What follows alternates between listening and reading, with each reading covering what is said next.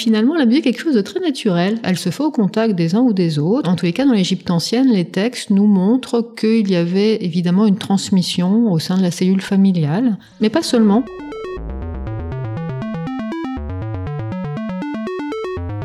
Savant sachant chercher. Un podcast Science Infuse. So I hope your podcast has passion.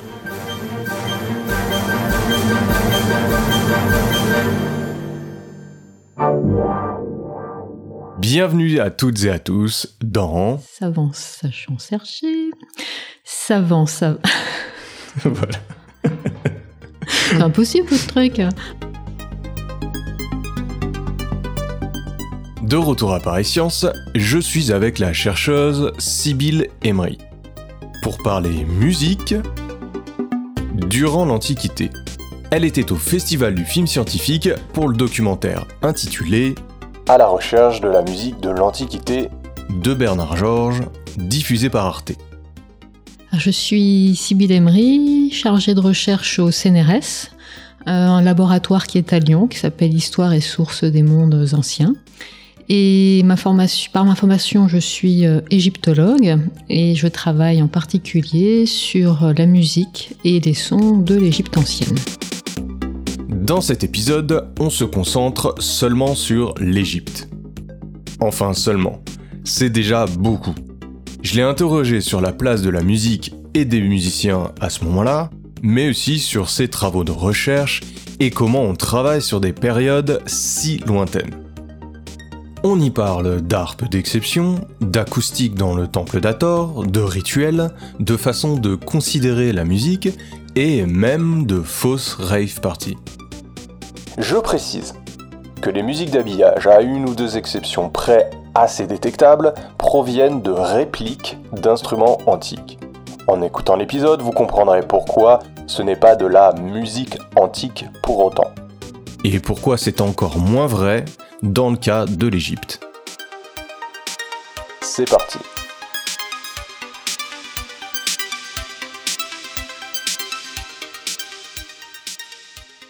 Alors première question vraiment très très basique, on va parler donc de musique antique en Égypte. Ça couvre quelle période de temps? La période de temps est déjà énorme, hein, puisque ça commence au troisième millénaire avant Jésus-Christ, la civilisation égyptienne ancienne, et on en a des traces jusqu'au quatrième siècle après Jésus-Christ. Donc c'est bien plus que la civilisation dans laquelle nous vivons. Ouais. Alors première surprise pour moi quand j'ai vu le doc, euh, les Égyptiens semblaient avoir une conception très spéciale de la musique, car le mot même de musique semble ne pas exister dans leur langue. Alors ça paraît assez incroyable, car on sait qu'ils en faisaient par contre euh, de, de la musique. Alors comment ça se passait concrètement euh, Comment ils la considéraient cette musique? En fait, il faut bien se souvenir hein, que chaque culture, en fait, même aujourd'hui, euh, si vous demandez aux gens de vous donner une définition de qu'est-ce que la musique, personne ne vous donnera exactement la même euh, définition. Donc le, terme lui-même hein, vient du grec, qui désigne en fait l'art des muses. Donc c'est pas que de la musique justement. Et les ethnomusicologues aujourd'hui hein, le montrent très bien que beaucoup de civilisations, beaucoup de cultures, de groupes sociaux pratiquent ce qu'on appelle de la musique avec nos mots modernes, mais que c'est pas nécessairement de cette manière dont la population locale va expliquer en fait ce qu'elle fait et comment elle fait de la musique. Et c'était le cas dans, dans l'Égypte ancienne. D'accord, donc c'est une vision très euh, de nous aujourd'hui, de se dire que c'est qu'il faut absolument avoir ce mot euh, pour la pratiquer en... Ben, en fait, si vous voulez, moi j'ai fait une thèse sur les musiciens de l'Égypte ancienne et j'ai évidemment, je suis partie de l'iconographie et puis dans l'iconographie, je voyais un harpiste, un luthiste, un chanteur et ça me convenait très très bien. Puis tout d'un coup, je me suis demandé, tiens, comment les anciens Égyptiens décrivaient ces spécialités musicales?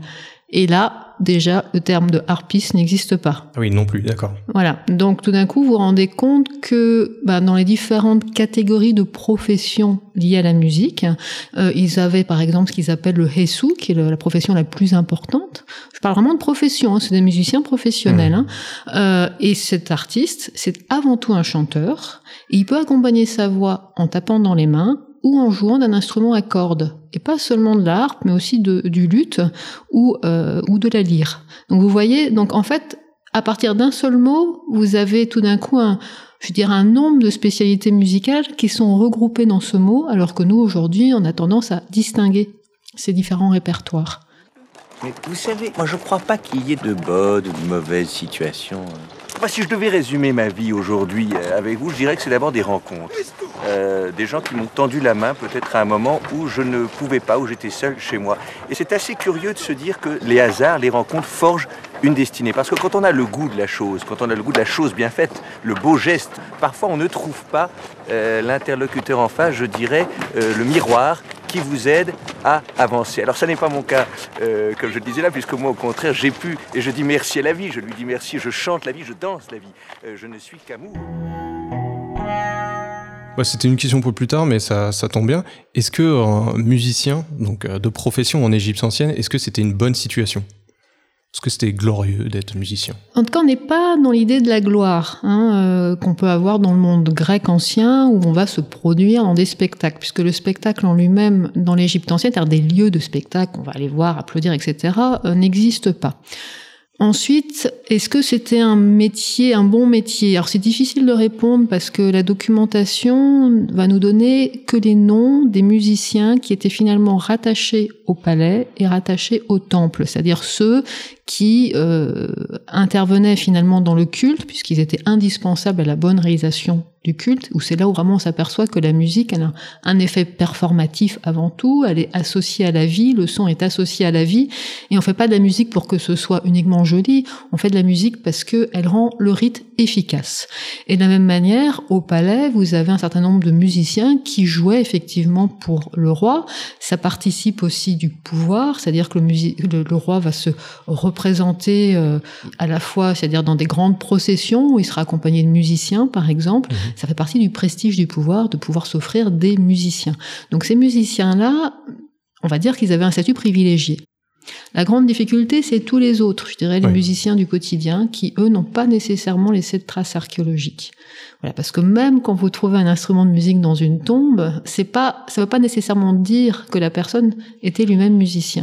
Parce que la musique, comme je vous l'avez bien compris, elle a un rôle qui est associé à la vie. Donc déposer un instrument de musique dans une tombe, ça a une fonction finalement funéraire pour la renaissance du défunt et pas nécessairement liée à son métier.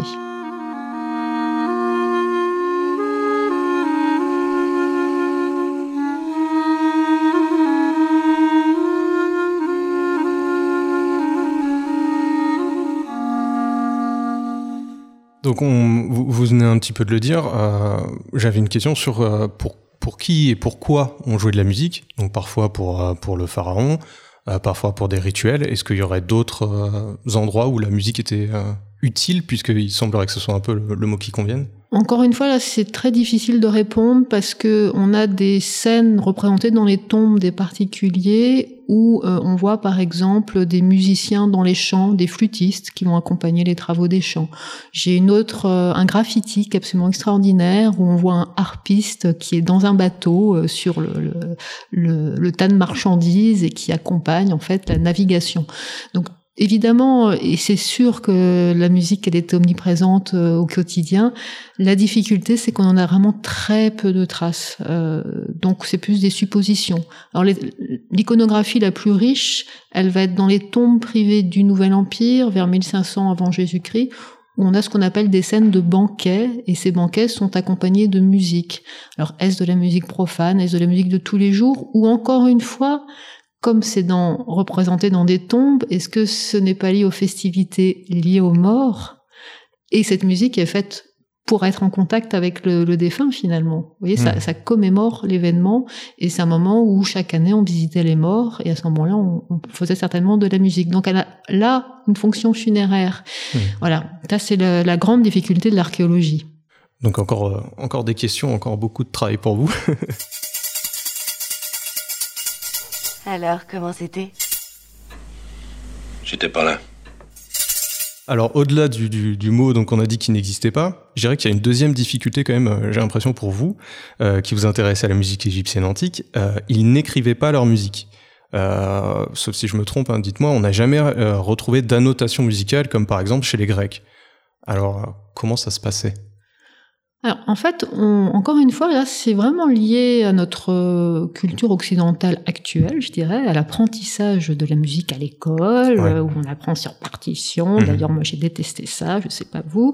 Euh, alors que finalement, la musique est quelque chose de très naturel. Et ça, j'aimerais bien qu'on, enfin, ça serait bien qu'on y revienne. Euh, et je pense que dans l'Égypte ancienne, dans beaucoup de cultures encore, la musique, elle se fait au contact des uns ou des autres, en prenant des instruments, sans trop se poser de questions, et puis on après, on est plus ou moins doué.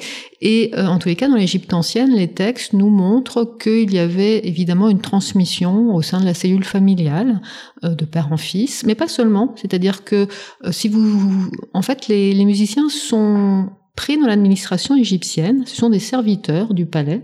Et au sein de ces serviteurs du palais, si des enfants des serviteurs étaient doués pour la musique, ils allaient être formés devenir musicien. donc c'est pas forcément que dans la cellule familiale. Non, c'était pas fermé. Voilà. Et on a euh, deux mentions sur 3000 ans d'histoire, donc euh, on conviendrait que c'est pas beaucoup, euh, d'écoles de musique, donc ça devait exister. Et j'ai même euh, plusieurs fois le titre professionnel d'instructeur de musique. Donc il y avait un apprentissage, mais on est très loin de, de l'idée du conservatoire hmm. hein, qu'on a aujourd'hui. Ok.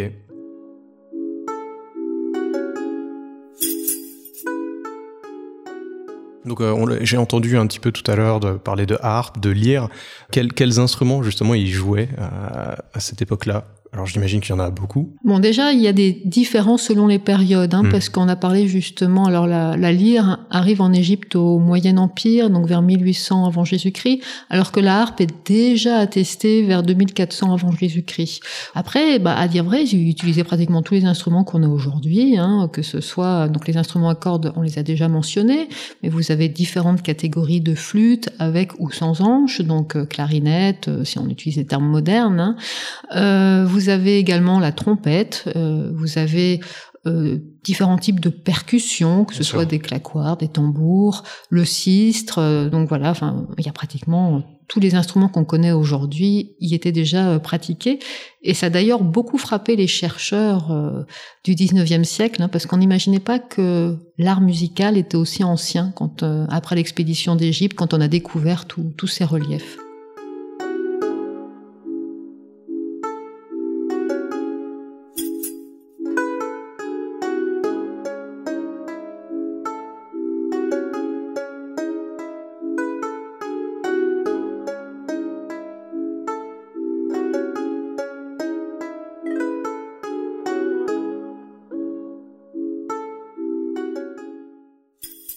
Par rapport aux découvertes, il y a quand même peut-être une petite bonne nouvelle dans, dans, cette histoire-là, c'est que on a retrouvé des, instruments en relatif bon état, euh, étant donné la période de temps qui, qui s'est découlée.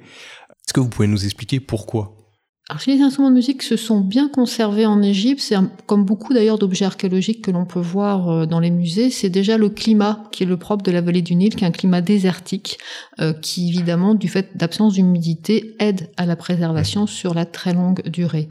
Après aussi parce que justement, ce sont des objets qui ont été déposés dans les tombes, donc qui ont été volontairement mis dans ces tombes. Et d'ailleurs, au moment où ils ont été placés dans ces tombes, ils étaient en parfait état, c'est-à-dire qu'ils ont été restaurés pour le défunt. Hein, une harpe n'était pas avait forcément été utilisée auparavant, mais avant de le déposer dans la tombe, on va restaurer l'objet. Donc c'est des objets qui étaient disons déjà en bon état de conservation à l'époque mmh. et qui après, euh, s'il n'y a pas eu de pillage euh, jusqu'à nos jours, bah, on peut on peut trouver des objets euh, et ça a d'ailleurs été encore le cas récemment d'une équipe allemande qui vers 2010 a trouvé trois harpes dont une étonnamment bien conservée.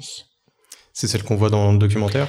Ce n'est pas celle qu'on voit dans le documentaire, parce qu'on a préféré pour le documentaire travailler sur cette harpe extraordinaire qui va bientôt avoir 200 ans, hein, conservée au musée du Louvre, a été rentrée dans les collections du Louvre en 1826, qui est une euh, harpe tellement bien conservée qu'elle méritait qu'on s'y attarde.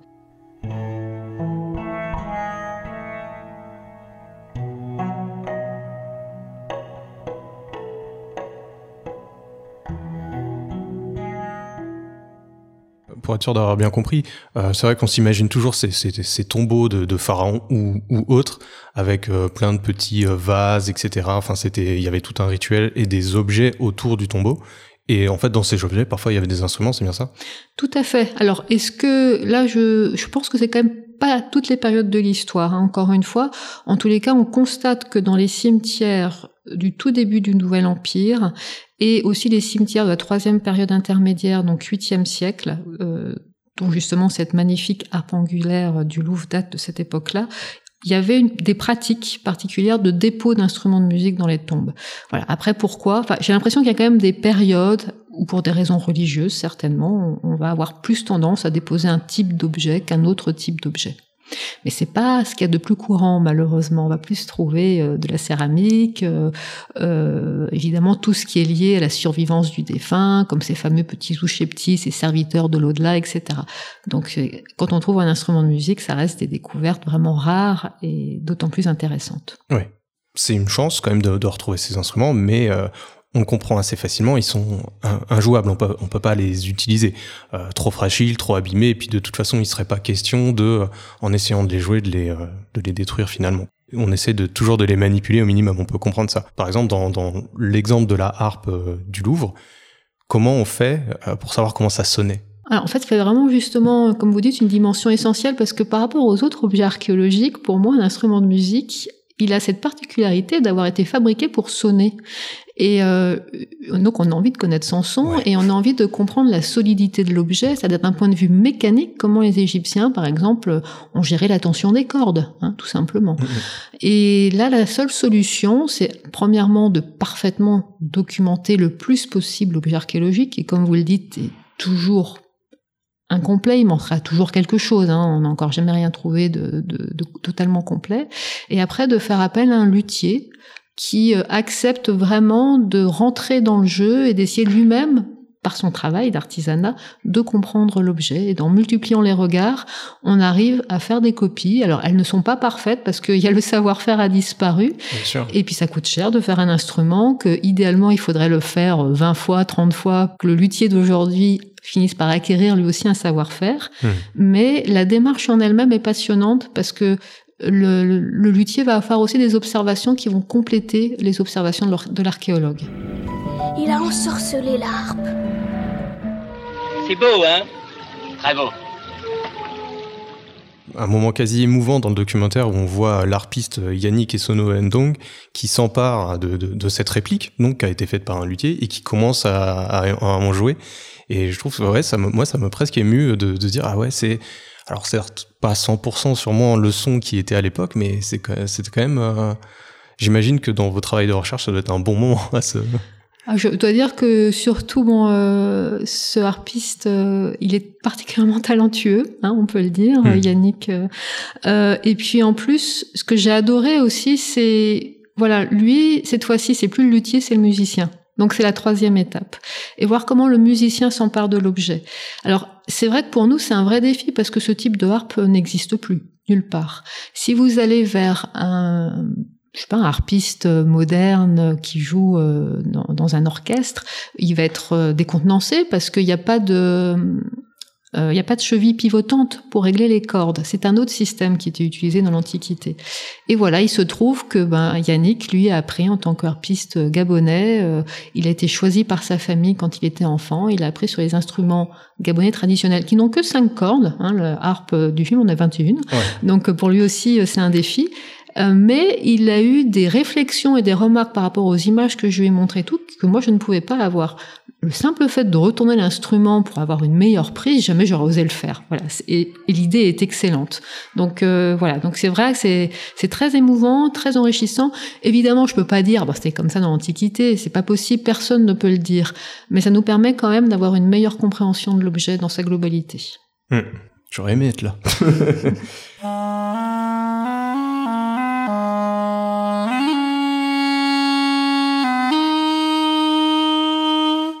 La musique, euh, on l'a déjà vu, peut être attachée à, des lieux aussi. Euh, vous avez particulièrement étudié un temple, le temple d'Ator à Dendera, en, Égypte, hein, on l'aura compris. Euh, qu'est-ce qu'il y avait de particulièrement intéressant pour vous dans, ce lieu-là, dans ce temple? Alors ce lieu, déjà, il est très particulier parce qu'il est dédié à la déesse Ator, qui est justement une déesse qui, d'après ses épithètes divines, est associé, alors je vais le traduire par musique, est associé à la musique, à la danse, bon même les termes égyptiens, on est obligé de traduire à un moment donné, à l'ivresse, à la joie, etc. Donc en tous les cas une divinité pour laquelle on sait que la musique jouait un rôle essentiel dans son culte. premier point. Deuxième point, il se trouve que ce, ce, temple qui était construit au premier siècle avant Jésus-Christ et terminé au premier siècle après Jésus-Christ, donc qui est très tardif, est le fruit quand même d'un savoir-faire pharaonique euh, ancien. Donc c'est vraiment un héritage de, de croyances religieuses de l'Égypte ancienne. Quand vous rentrez dans ce temple, vous êtes happé déjà par la hauteur du plafond, on est quand même à 17 mètres de haut, c'est très mmh. impressionnant. Vous avez ce visage, toutes ces colonnes qui représentent la déesse Hathor, il y en a 24 hein, de colonnes. Donc vous regardez tout d'abord en haut.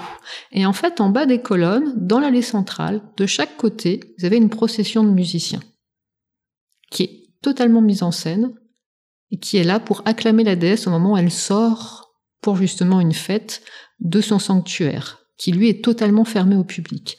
Tout le monde ne pouvait certainement pas accéder à cette salle, hein, qui devait être euh, réservée encore à certains prêtres, certaines catégories. Mais cette salle, a cette, cette salle a la particularité d'être une salle semi-ouverte dans sa hauteur. Donc on ne mmh. pouvait pas voir ce qui se passait à l'intérieur. Et justement, c'est ce qui m'a intrigué. Je me suis dit, mais s'il y a tout ce son à l'intérieur et que c'est semi-ouvert en haut, les personnes à l'extérieur devaient certainement pouvoir participer eux-mêmes à cette fête. Oui, ça ressemble à une idée un peu acoustique de euh, laisser, euh, d'avoir une chambre de résonance avec des, des musiciens à l'intérieur et éventuellement une ouverture pour que ça puisse sortir oui, mais alors étonnamment, enfin aujourd'hui moi ça me paraît évident, mais euh, croyez-moi que personne ne l'avait d'abord déjà euh, remarqué et euh, on s'intéresse plus à l'aspect visuel hein, du, du, culte et puis on m'a toujours dit oui bon ça doit être empirique, ça doit être le fruit du hasard, ils n'ont pas de connaissance de l'acoustique, c'est pas Vitruve avec les Romains, etc. Et ben la seule chose c'est que depuis j'ai remarqué que d'autres euh, temple de cette époque dédié à Thor présente exactement les mêmes caractéristiques, ah. c'est-à-dire des musiciens sur des colonnes. On retrouve ce système de musiciens sur des colonnes et on retrouve justement ces murs bahus qui, va, qui vont cacher la vue dans la partie basse, mais qui sont couverts dans la partie haute.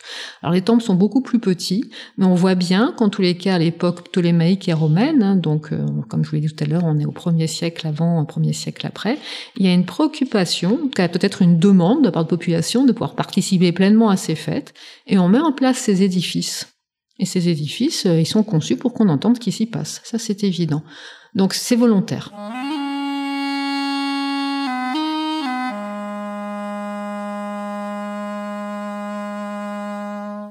Et ça, vous vous en êtes rendu compte parce que vous avez fait appel à un acousticien, donc qui a, fait euh, un, scanner de la, de la salle pour voir comment ça sonnait si on imaginait qu'il y avait des, euh, des musiciens qui étaient en train, en train de faire euh, euh, bah, de la musique. Entre guillemets. Disons que j'en étais déjà assez convaincue parce qu'en tant qu'égyptologue et archéologue, j'ai fait des comparaisons entre ces différents bâtiments, donc je pensais que ma piste était la bonne. Après, pour le prouver, d'un point de vue des sciences de l'acoustique, justement, j'ai eu besoin d'un acousticien et j'ai fait appel à Olivier Varusfeld de, de l'IRCAM, qui est venu sur place faire des mesures acoustiques. Alors, la démarche n'est pas simple non plus, hein. je ne vais pas dire que tout est résolu à ce jour, puisque le temple n'est pas dans son état de fonctionnement originel, puisqu'à mmh. l'époque il y avait des portes, euh, et qu'aujourd'hui c'est ouvert aux touristes, donc vous avez beaucoup de sons de la vie quotidienne, etc. Donc on va, on est passé par une modélisation euh, 3D du temple pour restituer en fait l'espace tel qu'il doit être idéalement, et les mesures acoustiques vont permettre de calibrer cette modélisation 3D et d'insérer des sons à l'intérieur pour essayer de mesurer euh, l'importance, l'impact des sons. Ah ben c'est rigolo, maintenant je vous entends très bien. Comme si on était tout près l'un de l'autre. Au départ, on, vous l'avez dit, ces temples étaient interdits au public. Et donc on pouvait penser que c'était... Euh, comment, comment dire ça? Qu'il y avait un concert qui se passait à l'intérieur, mais qu'il était purement rituel, purement pour, pour accueillir un dieu on peut se dire qu'au final, c'était aussi pensé pour euh, la population. Ça change même une vision de, de comment pouvaient se passer les rituels, qui avait presque un, euh, encore une fois avec des guillemets, un public pour ça. Ah complètement. Alors bon, après moi ça fait longtemps que je me posais la question parce que j'ai travaillé sur euh, la place, enfin, le rôle de Louis, du sens de Louis, euh, pour entrer en contact avec les dieux, parce que dans la documentation égyptienne depuis le Nouvel Empire, euh, vous avez une pratique de ce qu'on appelle des stèles dites aux oreilles, où les particuliers vont dessiner les oreilles euh, du dieu sur des objets votifs et il venait enterrer ces objets, enfin, en cas, il venait pas forcément enterrer, mais placer ces objets votifs à côté du temple. Et euh, le temple lui-même, d'ailleurs, est parfois, enfin, il y a, y a, un des objets votifs du Nouvel Empire qui est extraordinaire parce que ça représente un bassin à libation qui représente le temple lui-même. Coucou. C'est Adrien du montage. Juste pour vous préciser que quand on parle d'un objet votif, c'est un objet qu'on va offrir à un dieu en le suspendant dans un temple par exemple, et qu'une libation est un rituel religieux d'offrande où l'on versait quelques gouttes d'une boisson, du vin par exemple, sur le sol ou sur un autel. Vous savez tout, je relaisse la parole à Sybille Emery un des objets votifs du Nouvel Empire qui est extraordinaire parce que ça représente un bassin à libation qui représente le temple lui-même. Euh, et sur les, parois de ce temple, on voit des oreilles qui sont représentées. Hein. C'est un objet qui est tout petit. Et donc ça montre bien l'image qu'avaient l'Égyptien qui pouvaient pas voir la divinité à l'intérieur du temple, mais qui pouvaient vraiment essayer de rentrer en contact avec cette divinité par le sens de l'ouïe. Et puis, si vous voulez, le point focal hein, de toute ville en Égypte ancienne, c'est le temple. Tout fonctionne à partir du temple. C'est le lieu économique, c'est le lieu politique, c'est le lieu de la religion, etc. Alors, il y avait aussi des grandes processions religieuses euh, lors des grandes fêtes, euh, une fois ou plusieurs fois par an, où le dieu sortait euh, du temple. Mais quand il sort du temple, il est porté en procession sur une barque, mais il est caché encore une fois à l'intérieur de la barque. On ne voit jamais la divinité. Et c'est évident en fait que le son va participer à cette expérience du religieux. Et c'est normal. Enfin, en fait, finalement, aujourd'hui, ça me paraît évident que qu'il y ait eu cette volonté d'avoir ces musiciens. En fait, ils informent de l'arrivée de la divinité, le public qui est à l'extérieur. Vous voyez ce que je veux dire? Oui, Voilà. Ils laissent place à l'imaginaire aussi. Vous pouvez fermer les yeux et imaginer euh, ce qui se passait. Ah ouais, très très puissant effectivement. Moi qui fais du podcast, ça me parle beaucoup.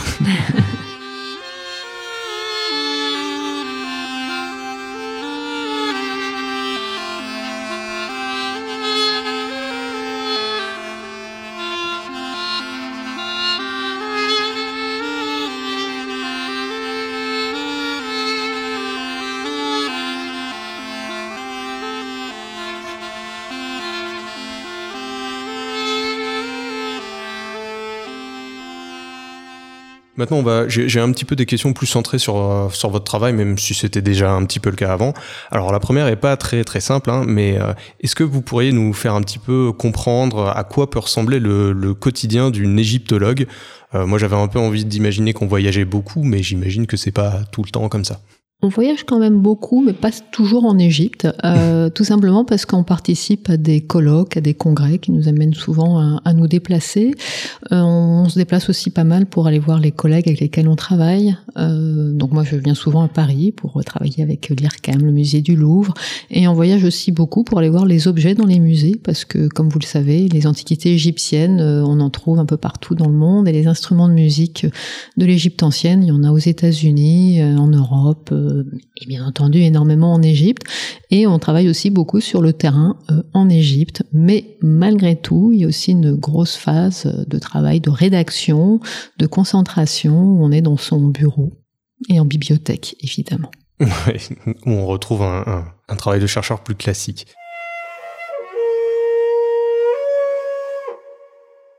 Justement, durant vos recherches, vous avez forcément vu, euh, voire touché des, objets antiques euh, exceptionnels. Est-ce que vous pourriez partager avec nous celui qui vous a le plus impressionné ou ému?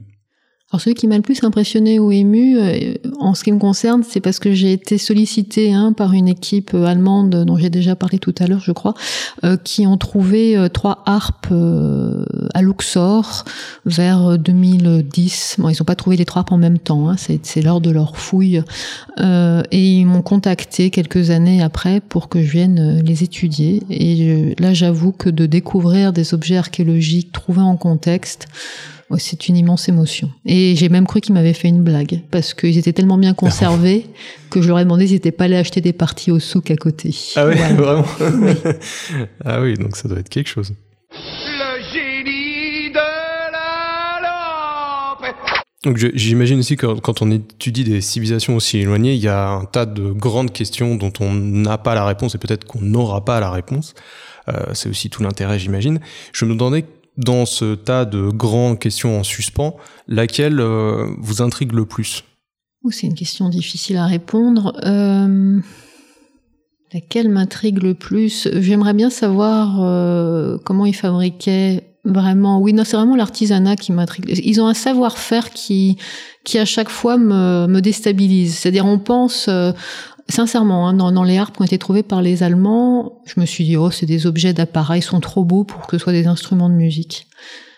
Et en fait, à partir de la copie, je me suis rendu compte que ça sonnait parfaitement bien. Mais la conception, c'est-à-dire sur le papier, c'est-à-dire devant les objets, en les regardant, je me disais ça peut pas bien fonctionner d'un point de vue acoustique hmm. parce que le cordier il est pas placé au bon endroit. Enfin, on réagit de notre regard contemporain de ce qu'on connaît. Et c'est ça en fait qui me voilà, c'est cette capacité artisanale qu'ils ont, que je trouve remarquable, qui est un enseignement permanent.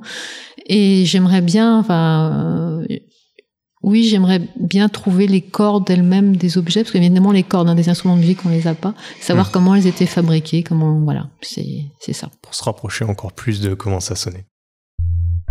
Quelle belle, quelle belle, quelle belle journée, n'est-ce pas? Ouais, ouais. Si vous pouviez passer la journée avec un ou une illustre scientifique disparu ou non, laquelle vous choisiriez? Elles sont vraiment dures vos questions. oui.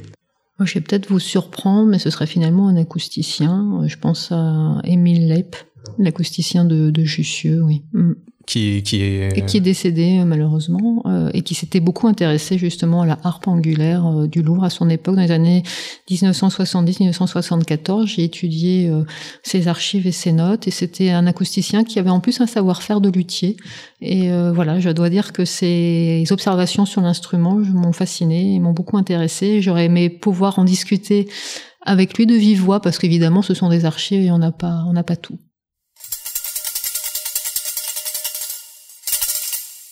Est-ce que vous auriez une anecdote un peu amusante, croustillante, qui serait passée durant, vos recherches? Un document surprenant, quelque chose qui se passe pas comme on voulait? À partir du moment où on a voulu faire des mesures acoustiques dans le temple de Dendera, c'était quelque chose d'un petit peu compliqué parce que totalement nouveau en Égypte auprès du service d'antiquité égyptienne qui ont accepté. Donc déjà, je les remercie euh, grandement.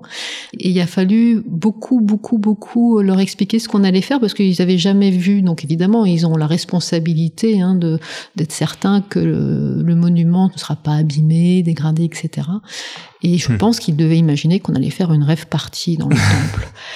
Et euh, voilà. Et le soir, donc on l'a fait le soir parce que c'est un, un, endroit. Ce qui est très compliqué, c'est que c'est ouvert 7 jours sur 7. Ils peuvent pas se permettre évidemment de le fermer au public parce qu'ils gagnent de l'argent euh, ah pour maintenir le, le, site. Bon, en dehors de ça, ce qui était fou, c'est qu'il y a toute la police du coin qui a débarqué parce ah qu'ils étaient vraiment sûrs qu'on allait faire une très grosse fête. Je crois qu'ils voulaient y assister.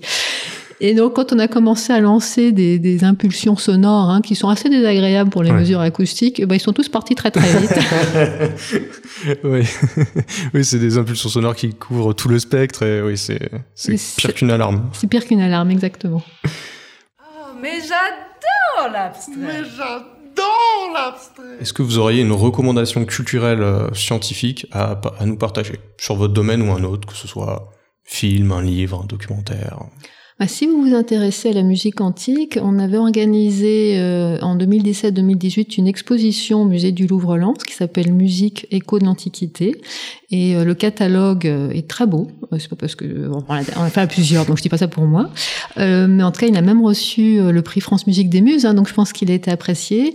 C'est une excellente synthèse de ce qu'on connaît aujourd'hui sur les musiques de l'Antiquité, et c'est pas très cher. Enfin, voilà, ça coûte 39 euros et on le trouve encore en librairie, donc je peux que vous inviter à l'acheter.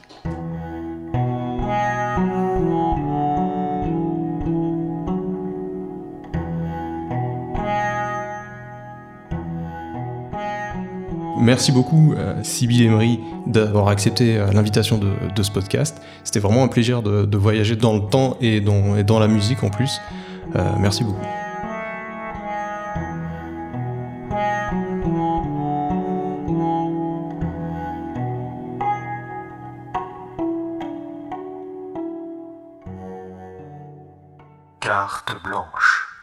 Je tiens également à vous remercier. Je tiens aussi à remercier toute l'équipe du film, hein, la recherche de la musique de l'Antiquité, euh, réalisée par Bernard Georges et produit par Olivier Debanne, euh, parce que c'était vraiment une expérience euh, très enrichissante, même pour un scientifique, parce que bah, malgré tout, eux aussi, ils ont eu un regard sur la musique antique, ils ont eu un regard sur le monument, le temple d'Ator, et ça a nourri ma réflexion, euh, leurs remarques.